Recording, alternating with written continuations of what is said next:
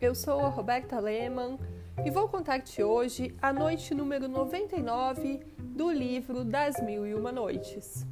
Escuta-me. O sultão do Egito, ofendido com a recusa e a ousadia de Shenzindin Mohamed, disse-lhe encolerizado: É assim que correspondeis à bondade que tive de baixar para me aliar a vós? Saberei vingar-me da preferência que ousais dar a outro. E juro que vossa filha só terá um marido, o mais vil e horrendo dos meus escravos. Terminando aquelas palavras, despediu bruscamente o vizir, que se retirou confuso e mortificado. O sultão chamou um dos seus palafreneiros, duplamente corcunda e feio de meter medo, e após ordenar a Shenzindin Mohamed que consentisse no casamento de sua filha com o escravo, mandou preparar o contrato que foi assinado por testemunhas na sua presença.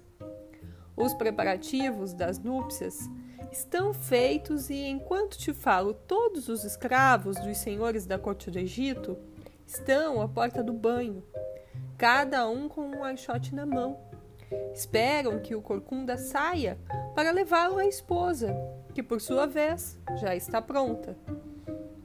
Quando saí do Cairo, as damas se apressavam a conduzi-la, com todos os seus ornamentos nupciais, à sala que devera receber o corcunda. Eu a vi e te asseguro que é impossível contemplá-la sem admiração.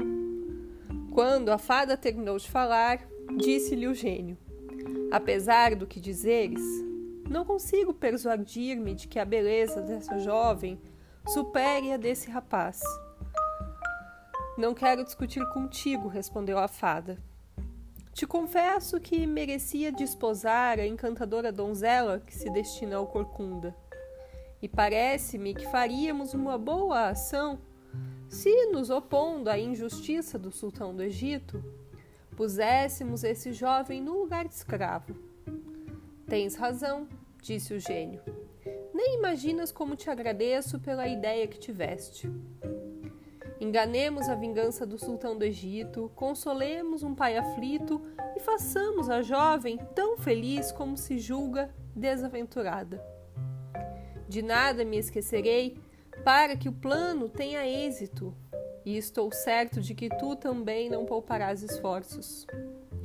Me encarrego de levar o jovem ao Cairo, sem que desperte, e deixo-te ao cuidado de levá-lo. Depois, quando tivermos executado nosso plano.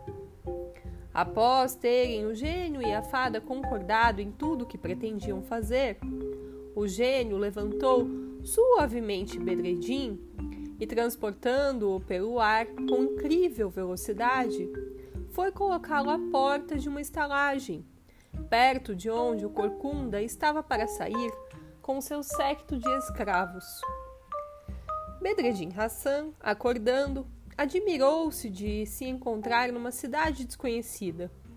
Quis perguntar onde estava, mas o gênio, batendo-lhe levemente no ombro, o advertiu permanecer quieto. Em seguida, pondo-lhe um archote na mão, disse-lhe: Vai, misture-se com o que estás vendo à porta do banho e caminhe com eles até que entres numa sala onde vão celebrar as núpcias. O noivo é um corcunda que reconhecerás facilmente.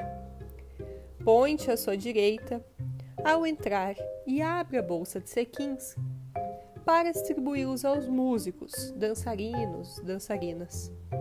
Quando chegares à sala, não deixes de dar sequins também às escravas que vires em torno da noiva.